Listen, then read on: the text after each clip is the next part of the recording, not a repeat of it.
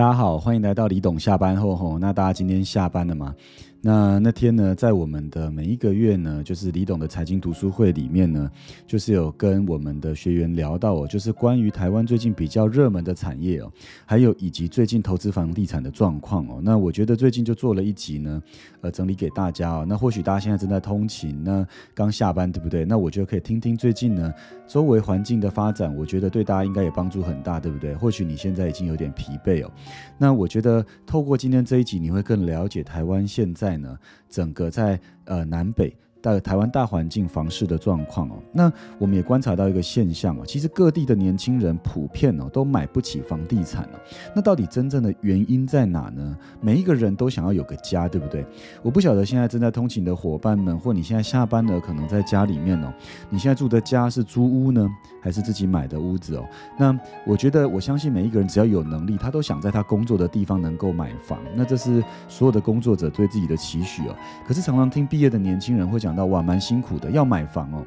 他聊到买房这个议题，就倍感压力哦。那很多其实能买房的，都是家里面能赞助，对不对？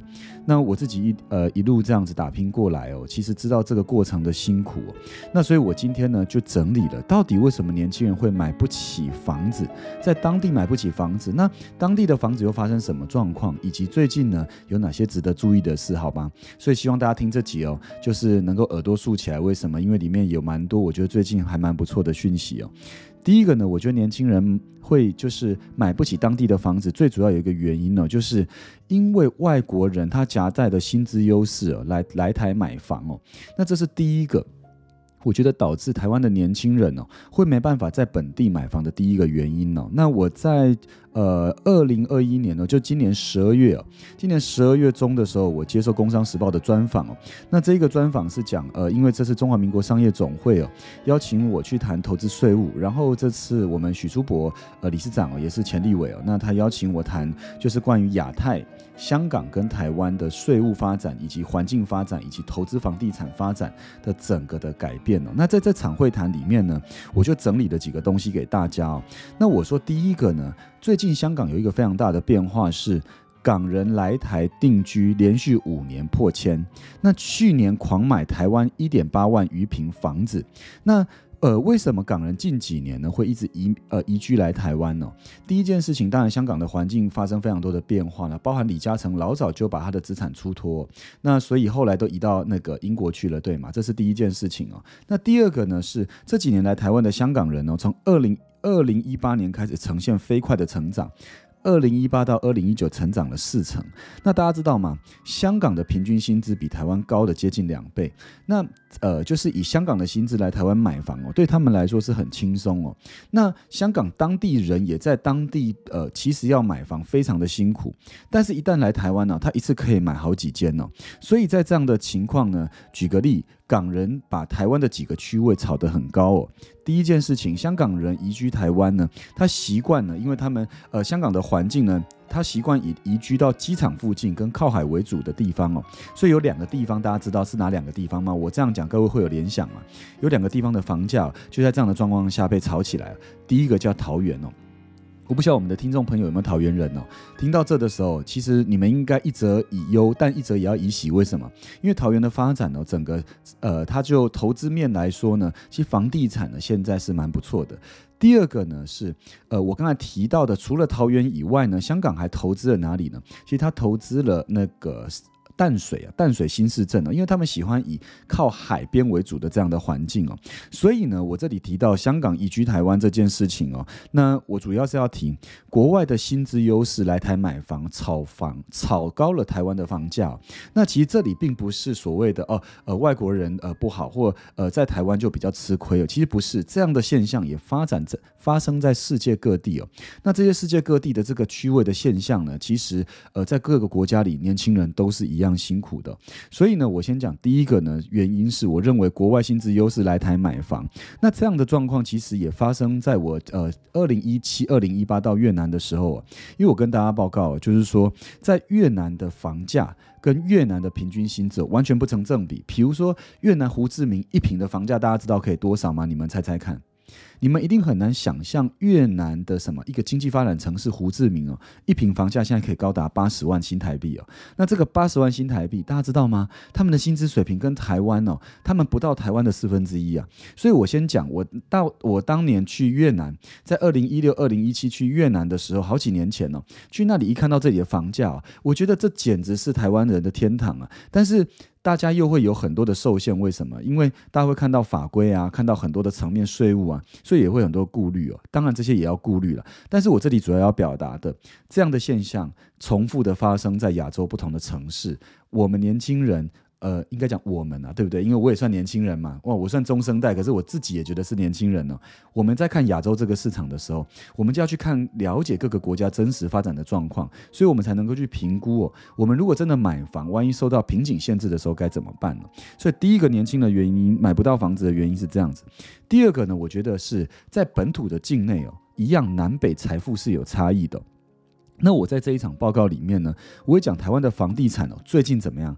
最近有一件事情哦，哪一呃，其实五都的县市都往上涨，对不对？台南也涨，台中也涨，桃园也涨，台北也涨。那有一个地方以前比较少涨，最近补涨的是哪个地方？如果大家现在还不知道的，你一定要知道，最近台我们台积电去哪里设厂？当然不是说日本啊，在台湾本土境内，他去了哪里设厂？他在高雄设厂哦。然后有一篇新闻就写哦，他说台积电宣布设厂，一夜飙涨。天花板变地板价，这有没有很惊人？其实我告诉各位，非常惊人哦。那台积电后来选在哪里呢？也帮大家更新哦。如果你最近没有更新到这个讯息的，我觉得这蛮重要的，因为呃这些讯息呢对台湾都是蛮重大的讯息。台积电最后选在高雄哪边呢？选在高雄的南子哦。那高雄的南子附近的区位也包含延伸的桥头区，在附近的三明区以及跟高铁接近的区域，那这些区域呢都有大幅大幅的涨价的空间哦。那专家指出，男子预估还会在未来的一年涨三成哦。那我觉得这件事情呢，当然不论涨几成，我觉得比较重要的是，那高雄房价涨，大家知道吗？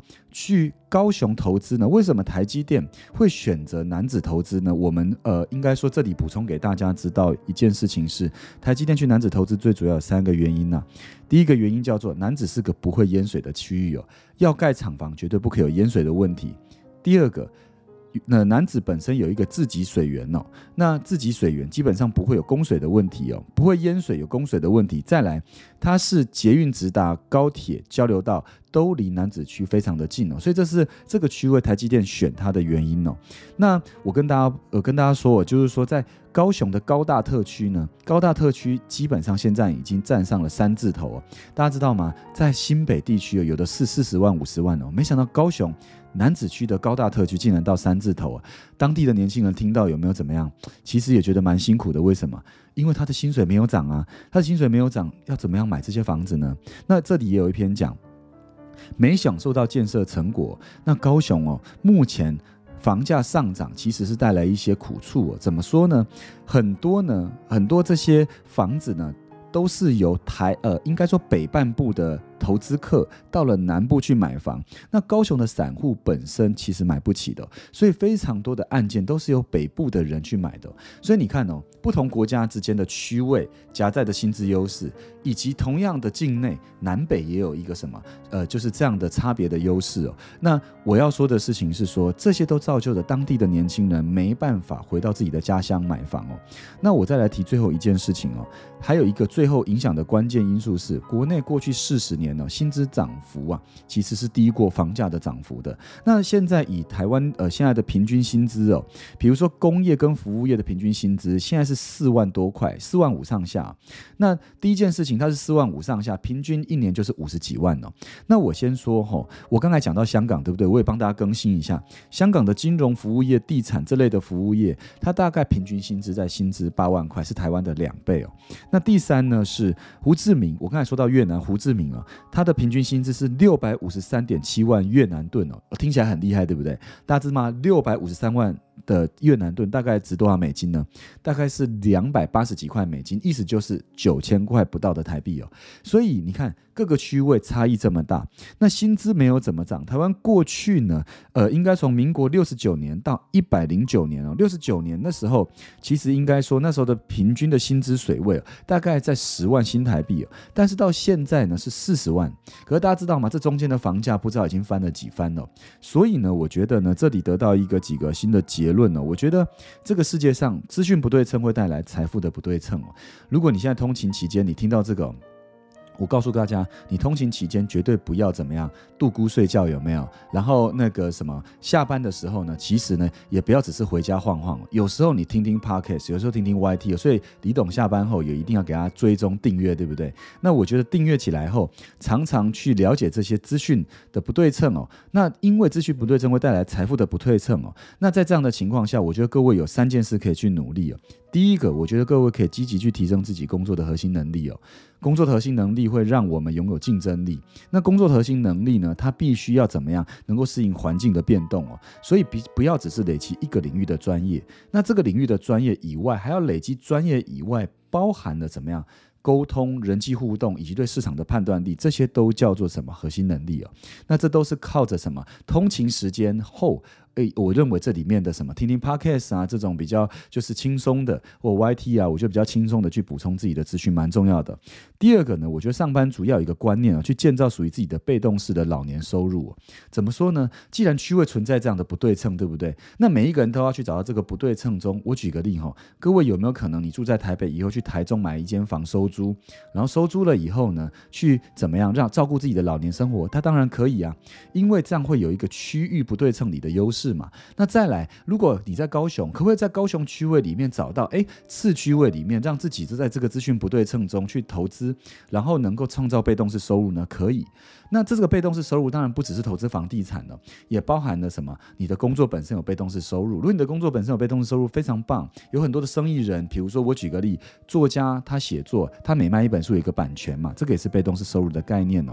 所以有这样的老年式的收入，包含年金的概念哦。那我觉得这都很重要。要，那这是第二个，我觉得大家可以做的事。第三呢，我建议大家呢要怎么样多了解亚洲的区位以及局势，以及大厂投资的脉动。像我今天说的台积最近去南子投资，大家就不可忽略哦，因为我们不要只是看看哦，他只是去去这个地方投资，它会有周边的一些影响，所以多了解这些，然后多学习，我觉得都是很棒的。那今天李董下班后呢，我觉得用你们通勤的时间，用下班的时间，简单跟大家聊聊我们上。